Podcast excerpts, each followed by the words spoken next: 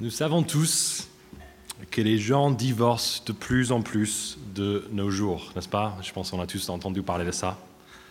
Cette semaine, je voulais vraiment regarder, mais c'est quoi le chiffre exact?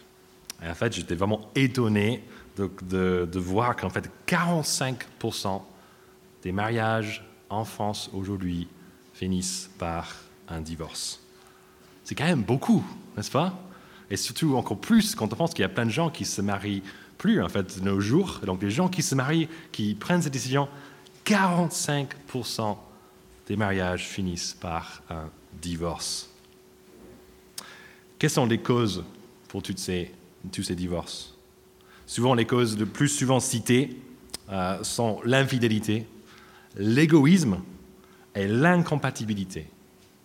Avec le temps, je pense que ce qui a attiré des gens euh, l'un vers l'autre, l'attirance physique peut-être, ça, ça commence à, partir. Et qu'est-ce qui reste? Ce sont des traits de caractère qui créent du coup des problèmes. Pour lutter contre cette crise, on a notre chère chaîne M6 qui a la bonne solution. Et c'est une émission qui s'appelle Marié au premier regard. Le principe de cette émission est comme le titre l'indique, c'est tout simplement, en fait, des gens se rencontrent pour la première fois le jour de leur mariage. Et depuis cinq ans, 50 personnes, en fait, ont dit oui à un inconnu à cause du conseil des experts qui les mettent en fait en couple avec quelqu'un qui leur est compatible, mais pas seulement physiquement, mais vraiment euh, plus profondément, au niveau du cœur même. Le principe, je pense, c'est très intéressant parce que certains d'entre vous, vous avez déjà regardé cette émission. Il y a 3 millions de Français qui regardent euh, tous les lundis. Il y a beaucoup de succès. Mais les mariages ont-ils autant de succès? Je regardais sur Wikipédia cette semaine et la réponse est non. 22 des 25 mariages ont terminé par un divorce. Ce qui donne un taux de divorce à 88%, soit le double de la moyenne nationale. Mais qu'est-ce qui peut expliquer un tel phénomène? Peut-être que nous sommes finalement trop en fait, attachés à l'extérieur, même si on dit souvent les phrases comme Mais la vraie beauté, on sait que c'est intérieur. Mais peut-être que même les experts d'M6, même les tests, même les taux de compatibilité, en fait, même avec tout cela, nous avons vraiment en fait, du mal à cerner nos propres cœurs. Et ce manque de perspicacité ne crée pas seulement des problèmes de couple, mais aussi au travail, peut-être quand on embauche quelqu'un qui a un CV qui est juste magnifique, qui fait l'entretien, mais ça déchire ce candidat, mais on sait que ça va être super. Mais après la période d'essai, qu'est-ce qui se passe? On rencontre quelqu'un de très différent. Et même si c'est difficile à croire, il peut même nous arriver d'entendre quelque chose de la part de nos élus lors de la campagne et peut-être d'entendre autre chose, ou du moins de voir autre chose ensuite. C'est ce qui s'est passé en fait pour le roi Saül. On se souvient que cet homme, il était grand, il était beau, on a, on a rencontré au chapitre 10 tout le peuple de Dieu l'acclamait, en fait c'est juste, mais magnifique, vive le roi. Et son règne, en fait, a bien commencé. C'était un homme qui était rempli de l'esprit, qui prophétisait, qui réunissait le peuple. Ils ont gagné beaucoup de victoires contre leurs ennemis. Mais depuis le chapitre 13, on a commencé à constater le vrai état de son cœur. Son cœur qui s'enfonce de plus en plus profondément dans le péché, un péché qu'il n'avoue jamais et qu'il maquille toujours. C'est pourquoi Dieu a dit la semaine dernière au chapitre 15 qu'il arrachera en fait le royaume de Saül et il va la donner à quelqu'un d'autre, quelqu'un qui est meilleur que lui. Mais comment est-ce que Dieu sait qu'il sera meilleur que Saül? Comment peut-il savoir que le prochain roi ne tombera pas dans les mêmes travers que Saül? C'est ce qu'on va découvrir ce matin. Au chapitre 6, dans le texte du jour, qu'en fait les hommes regardent à ce qui frappe les yeux, mais Dieu regarde au cœur. Commençons avec ce premier point dans les 13 premiers versets, Dieu regarde au cœur.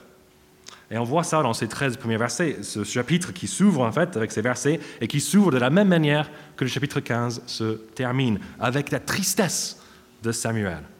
Samuel, on se souvient, c'est un prophète, c'est un homme à qui Dieu parle. Et il est dans le deuil, en fait, à cause de la dégradation de l'état spirituel du roi Saül. Pour ceux d'entre nous qui ont peut-être beaucoup investi dans la vie spirituelle de quelqu'un et qui l'ont vu en fait s'éloigner de Dieu, peut-être on connaît bien ce sentiment un peu de, de misérable, en fait, d'impuissance face à cela. Mais il y a une solution à cela et on découvre ça au verset 1. Regardez, c'est qui la solution? C'est Dieu. Dieu nous montre une fois de plus qu'il est capable de racheter n'importe quelle situation. Et ce qu'il va faire pour son peuple, il va désigner un autre roi pour remplacer Saül parmi les fils d'un certain Isaïe. Samuel, au verset 2, il a peur d'obéir à cette parole.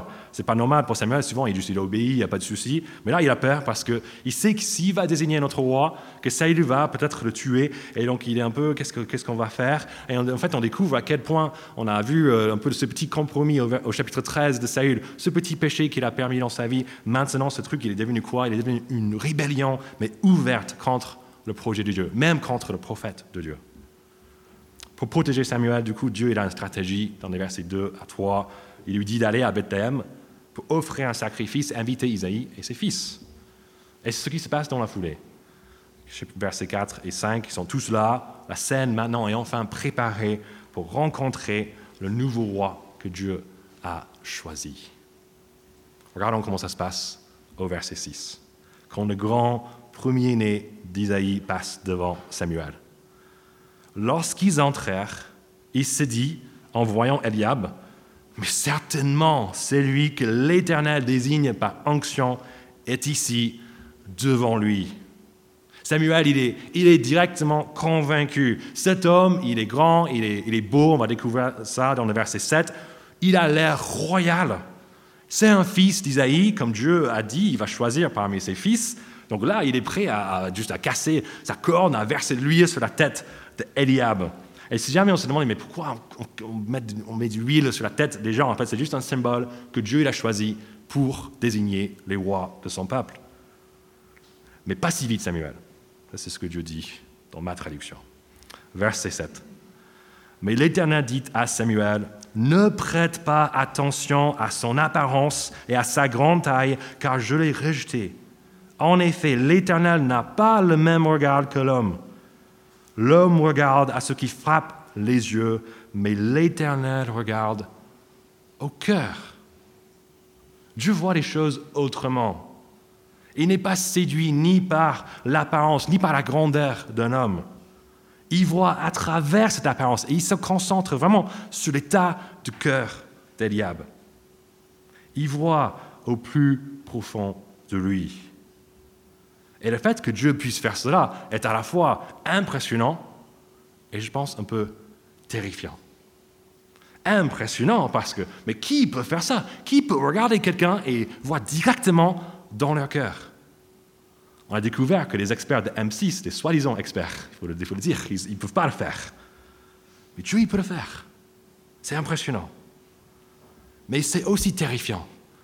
Parce que si Dieu peut faire ça pour Eliab, là, à l'époque, qu'est-ce que ça veut dire pour nous aujourd'hui Qui peut faire et qui est en train de faire la même chose pour chacun d'entre nous?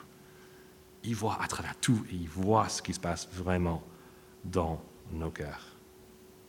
Qu'on se sente beau, belle, peut-être même moche, qu'on soit grand ou petit, Dieu voit le vrai état de nos cœurs. Il n'est pas trompé par nos ruses qui peuvent être tromper beaucoup de gens, même nos amis, et même si on est très fort, on peut tromper même des pasteurs, même des responsables PEPS. Mais on ne peut jamais tromper Dieu. Il n'est jamais dupe. Il nous voit vraiment tels que nous sommes. Il sait ce qu'on pense, il sait ce qu'on aime, il sait ce qui nous motive, et il connaît tout, même ce petit truc, ce secret qu'on garde, qu'on n'a jamais dit à personne. Il est au courant. Et apparemment, du coup, il a trouvé quelque chose dans le cœur d'Eliab, quelque chose de pas très glorieux. Mais peut-être que ça serait différent pour les autres frères. Regardez avec moi la suite à partir du verset 8. Isaïe appela Abinadab et le fit passer devant Samuel. Samuel dit L'Éternel n'a pas non plus choisi celui-ci. Isaïe fit passer Shama Et Samuel dit, l'Éternel n'a pas non plus choisi celui-ci. Isaïe fit passer sept de ses fils devant Samuel. Et Samuel dit à Isaïe, l'Éternel n'a choisi aucun d'eux.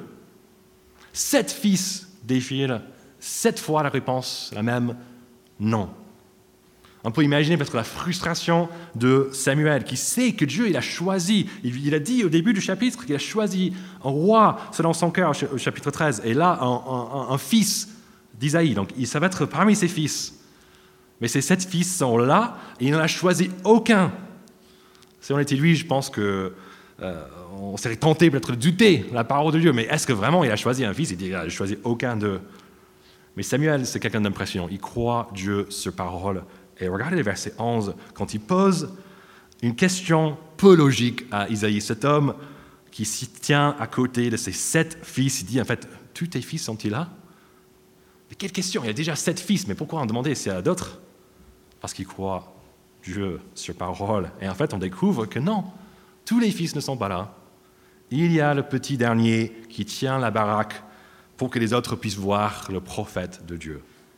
C'est clair pour Isaïe, pour ses autres fils, en fait, que s'il y avait un fils important, ce n'est pas ce petit dernier, le berger, qui s'occupe des brebis. Ce serait quelqu'un d'autre. Mais ce n'est pas la vie de Dieu. Regardez le verset 12. Isaïe a envoyé quelqu'un le chercher, donc ce dernier fils. Il était où? Avec de beaux yeux et une belle apparence. L'Éternel dit à Samuel, Lève-toi, verse de l'huile sur lui, car c'est lui en lisant cette description de David, on voit qu'il n'est pas décrit comme grand, comme Eliab, comme son grand frère. Mais il n'y a pas vraiment des choses méchantes dans cette description non plus.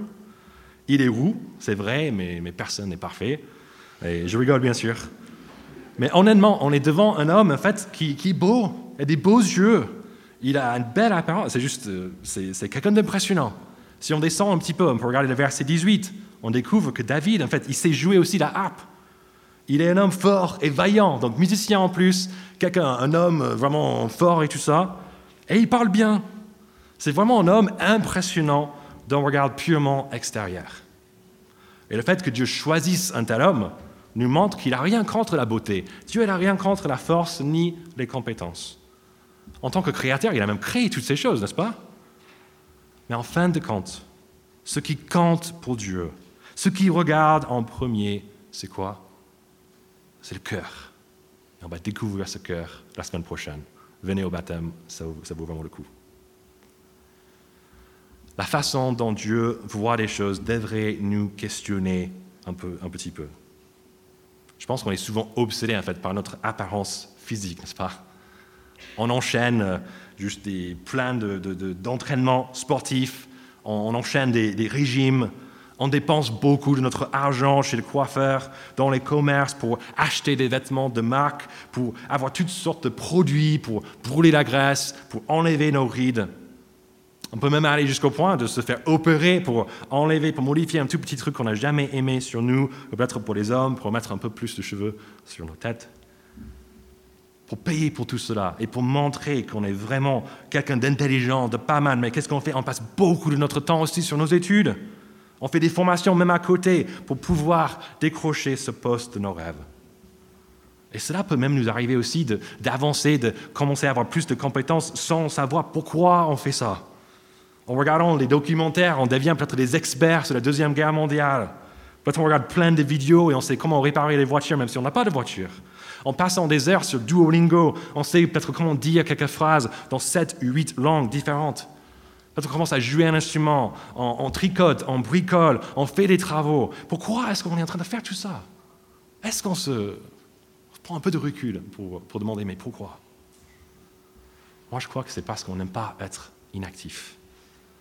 On juste l'impression qu'il faut qu'on bouge, il faut qu'on avance, il faut qu'on soit les meilleures versions de nous-mêmes, pour, déjà pour nous montrer cela, et aussi pour montrer cela aux gens autour de nous. Et c'est pas mauvais d'être en forme. C'est pas mauvais d'avancer professionnellement et de gagner des compétences. C'est même préférable, je pense, de faire ça que de faire plein d'autres choses. Mais tout ça, ce n'est pas le but de notre vie. Dieu ne va pas nous juger un jour sur la quantité de pompes qu'on peut faire, ni sur notre compte bancaire, ni même sur notre capacité à jouer Béni soit ton nom à la guitare. Il va tout simplement regarder l'état de nos cœurs. Est-ce qu'on est en train de programmer du temps dans nos semaines, voire tous les jours, pour passer du temps avec le Dieu, le seul en fait, qui peut vraiment sonder nos cœurs? Et qu'en est-il de notre lecture de sa parole qui, comme on a vu dans Hébreu récemment, juge les sentiments et les pensées du cœur? Et quand on recherche des amis, quand on recherche des colloques, n'est-ce pas? En fait, ça arrive automatiquement. Notre regard se dirige vers les gens qui sont le plus connus, qui sont beaux, qui sont sympas, qui sont rigolos. Mais est-ce qu'on peut imaginer un meilleur ami, un meilleur colloque, quelqu'un qui peut prendre soin de nous, surtout quand c'est dur, que quelqu'un qui a un cœur animé par un Dieu infiniment plein de compassion Concernant la recherche d'un époux, notre beauté notre force, notre argent et même nos taux de compatibilité vont disparaître un jour et quelquefois ça, disparaît assez rapidement. S'il n'y a rien de plus, on comprend pourquoi les gens divorcent. Mais il y a beaucoup de longévité chez deux personnes dont les cœurs ressemblent de plus en plus à ceux de Christ et de son Église. Et que dire pour les responsables dans nos églises? Si on est souvent attiré, en fait non, on est souvent attiré par, ceux qui parlent le mieux peut-être, par ceux qui font le plus de bruit autour d'eux. Mais les meilleurs leaders ne sont-ils pas, un peu comme David, dans les coulisses, en train de juste faire des petites tâches avec un cœur plein de reconnaissance, parce que même parce qu'on peut accomplir même ces petites tâches pour la gloire de notre Dieu. Dieu regarde au cœur. Il a trouvé chez ce dernier fils d'Ésaïe un homme selon son cœur. Et c'est au verset 13 que lors de son onction par Samuel, regardez, l'Esprit de l'Éternel vint sur David à partir de ce jour et par la suite. Mais quel encouragement pour David qui n'avait pas demandé à être roi, que l'Esprit de Dieu l'accompagnera. Et ce même encouragement est pour tous ceux qui sont au service de Dieu. Il équipe toujours son peuple pour les tâches auxquels il les appelle. Que ce soit pour être missionnaire, dans un pays lointain, ou même juste témoigner auprès d'un voisin très proche. Le Dieu qui regarde au cœur va nous équiper sur mesure par son esprit. Mais dans la suite du passage, on comprend, on, voit en fait que l'envoi de l'Esprit de Dieu sur David, sur le nouveau roi, du coup, a une conséquence pour Saül l'ancien roi, qui est l'exemple parfait de l'homme qui regarde à ce qui frappe les yeux. Regardez ce qui lui arrive au verset 14. L'esprit de l'Éternel se retira de Saül, et celui-ci fut tourmenté par un mauvais esprit envoyé par l'Éternel. Pourquoi est-ce que Dieu fait ça? Pourquoi est-ce qu'il arrache son esprit de Saül? Et aussi, pourquoi est-ce qu'il lui envoie du coup un mauvais esprit? C'est à cause de sa désobéissance à la parole de Dieu, comme on a vu la semaine dernière au chapitre 15. Et quand on désobéit à la parole de Dieu, on est en train de désobéir à Dieu lui-même. Au chapitre 15, n'est-ce pas, ce qu'on a vu, en fait, c'est que Dieu, il est un juste juge. Il a jugé, en fait, les Amalacites ce peuple qui a tué les enfants, les personnes âgées, les, petits derniers du peuple de Dieu, qui n'avait pas de protection. Et Saül, du coup, Dieu, il a envoyé pour accomplir ce jugement contre ce peuple mauvais et méchant. Dieu, il est un juste juge. Mais parce qu'il est un juste juge, il ne laisse pas les fautes impunies, y compris chez son propre peuple. Ce n'est pas juste les étrangers que Dieu juge, mais il juge aussi son propre peuple. Même le roi, il n'est pas épargné. Et ce qui arrive à Saül, du coup, est censé lui montrer qu'il y a des graves conséquences quand on rejette Dieu. La tourmente que Saül subit avec l'arrivée de ce mauvais esprit n'est autre qu'un petit avant-goût d'une vie vécue loin de la présence de Dieu. Quand on est loin de Dieu, on est également loin de tout ce qu'il nous procure, loin de sa bonté, loin de sa paix, loin de sa protection. Livrés à nous-mêmes, livrés à tout le mal qui nous habite et qui nous entoure, nous sommes tourmentés souvent sans la capacité de s'en sortir. Mais que faire si on est Saül? Euh, chaud comme situation, n'est-ce pas? Moi, je crois qu'il y a une réponse très évidente, celle d'aller vers Dieu humblement pour dire quelque chose comme Mais Seigneur, je comprends enfin que j'ai un cœur mauvais, que mon cœur, en fait, est loin de toi. Tu le savais déjà. Tu le savais depuis toujours, et surtout depuis le chapitre 13, quand j'ai commencé à montrer quelques signes de faiblesse. Mais moi, enfin, je suis prêt à l'admettre devant toi. Je me suis mis au centre, je n'ai pas écouté ta voix, j'ai désobéi à ta parole, et tu es entièrement juste dans ton jugement contre moi, mais s'il te plaît, aie pitié de moi. Pardonne-moi, redonne-moi la paix, non à cause de moi, mais à cause de ta bonté. Mais Saül ne fait jamais une prière comme cela, parce qu'il ne voit pas les choses de cette manière. Même si c'est clair pour tout le monde. Regardez le verset 15, ce n'est pas le grand mystère, mais oh, qu'est-ce qui arrive à Saül? Tout le monde est au courant le problème, le cœur du problème, c'est sa relation avec Dieu. Et même si c'est clair pour tout le monde, Saül refuse d'aller vers Dieu. Il se fiche malheureusement de son cœur et même de son destin éternel. Il regarde seulement à ce qui frappe les yeux, ou plutôt les oreilles, alors qu'il écoute les conseils de ses serviteurs pour faire venir un homme qui s'est joué la hape pour le soulager pendant ces moments de tourmente. Et qui est du coup ce, musicien choisi pour soulager le roi? Ce n'est que David, qu'on a rencontré au début du chapitre. Un serviteur de Saül, il est au courant de David, il vante toutes ses qualités au verset 18, et donc Saül le fait venir. Regardez au verset 21 comment ça se passe.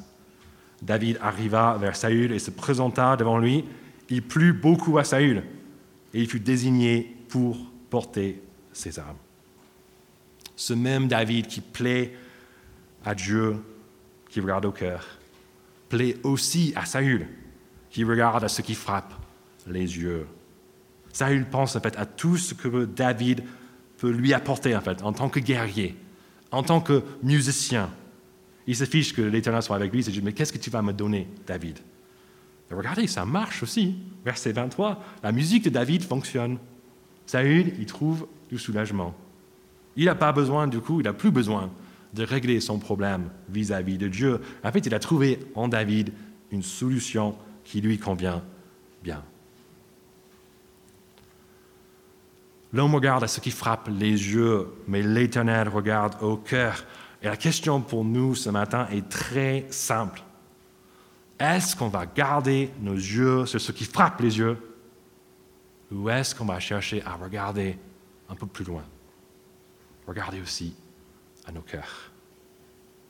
À la fin du chapitre 16, on découvre en fait que garder notre regard sur ce qui frappe les yeux suffit pour avoir une vie plus ou moins paisible, malgré quelques moments de tourmente. Et ces moments de tourmente, ce n'est pas juste Saül qui les vit, n'est-ce pas? On, est aussi en train de vivre les moments de tourmente euh, parfois. Peut-être on est tourmenté un petit peu à cause de la solitude, parce qu'on a l'impression que, que, que, personne ne connaît le vrai nous. Tout ce que tout le monde connaît, en fait, c'est juste cette façade bien maquillée qu'on affiche tous les jours. Peut-être qu'on se sent un peu tourmenté par la culpabilité pour toutes les choses, toutes les fautes qu'on avait commises auparavant pendant des années, de longues années. On n'a fait que ça. Et c'est juste, ah, on se sent coupable, on est tourmenté par ça.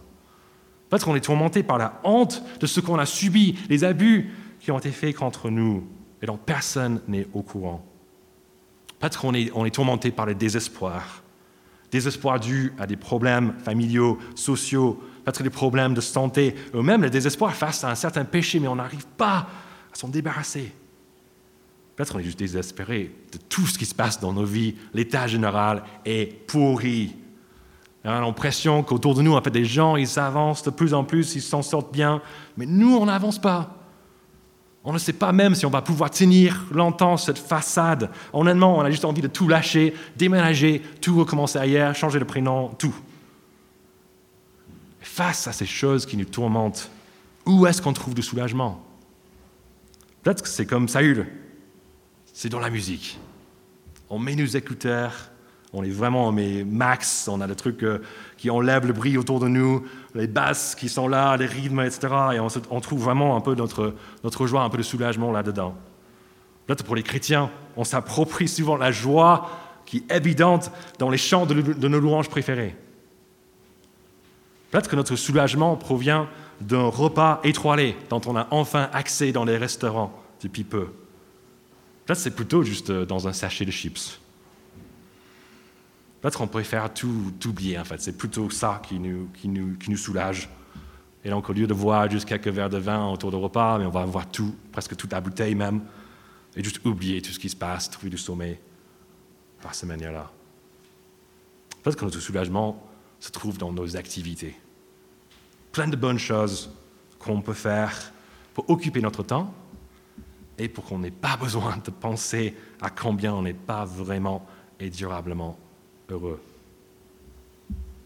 On peut aussi être comme Saül, qui était la musique, mais aussi, il a trouvé un sauveur dans une personne autour de lui. On peut faire la même. Peut-être dans notre conjoint qui est toujours là pour nous, dans l'écoute d'un ami chrétien qui nous donne souvent de très bons conseils tirés de la Bible. Peut-être qu'on est devenu assez dépendant de ces personnes et de leur bien-être spirituel, jusqu'au point où sans eux, quand ils ne sont pas là, en fait, ça ne va pas le toucher nous. C'est bizarre de le dire, mais on commence à vivre vraiment par procuration. Quel est le problème avec tous ces sauveurs? En fait, c'est parce que tôt ou tard, ils vont tous nous décevoir. Peut-être c'est déjà le cas. Et du est actuellement en train de fabriquer, de bricoler une autre solution qui marche. Quelque chose qui frappe les yeux et qui donne un peu de répit. On peut continuer de faire ça. On peut continuer d'être comme Saül, tout monter et on essaie de trouver quelque chose. Sinon, on peut aussi aller vers la vraie solution, vers le vrai et seul sauveur véritable. Et ce n'est pas David. Ça marche pour Saül, mais ce n'est pas David qui va marcher pour nous, parce que malgré toutes ses qualités, on va découvrir ça encore plus la semaine prochaine. David, finalement, il avait aussi besoin d'un sauveur. Ce sauveur, en fait, c'est son fils. Quelqu'un qui est selon son cœur, qui est de sa, de sa lignée, qui est même né dans ce village de Bethléem. Mais on va découvrir plus tôt, ou plus tard en fait, pardon, que c'est finalement pas que un fils de David, mais aussi son Seigneur. C'est Jésus qui est connu comme qui? Comme le Christ, Jésus-Christ. Qu'est-ce que ça veut dire Christ? Ça veut dire loin de Dieu.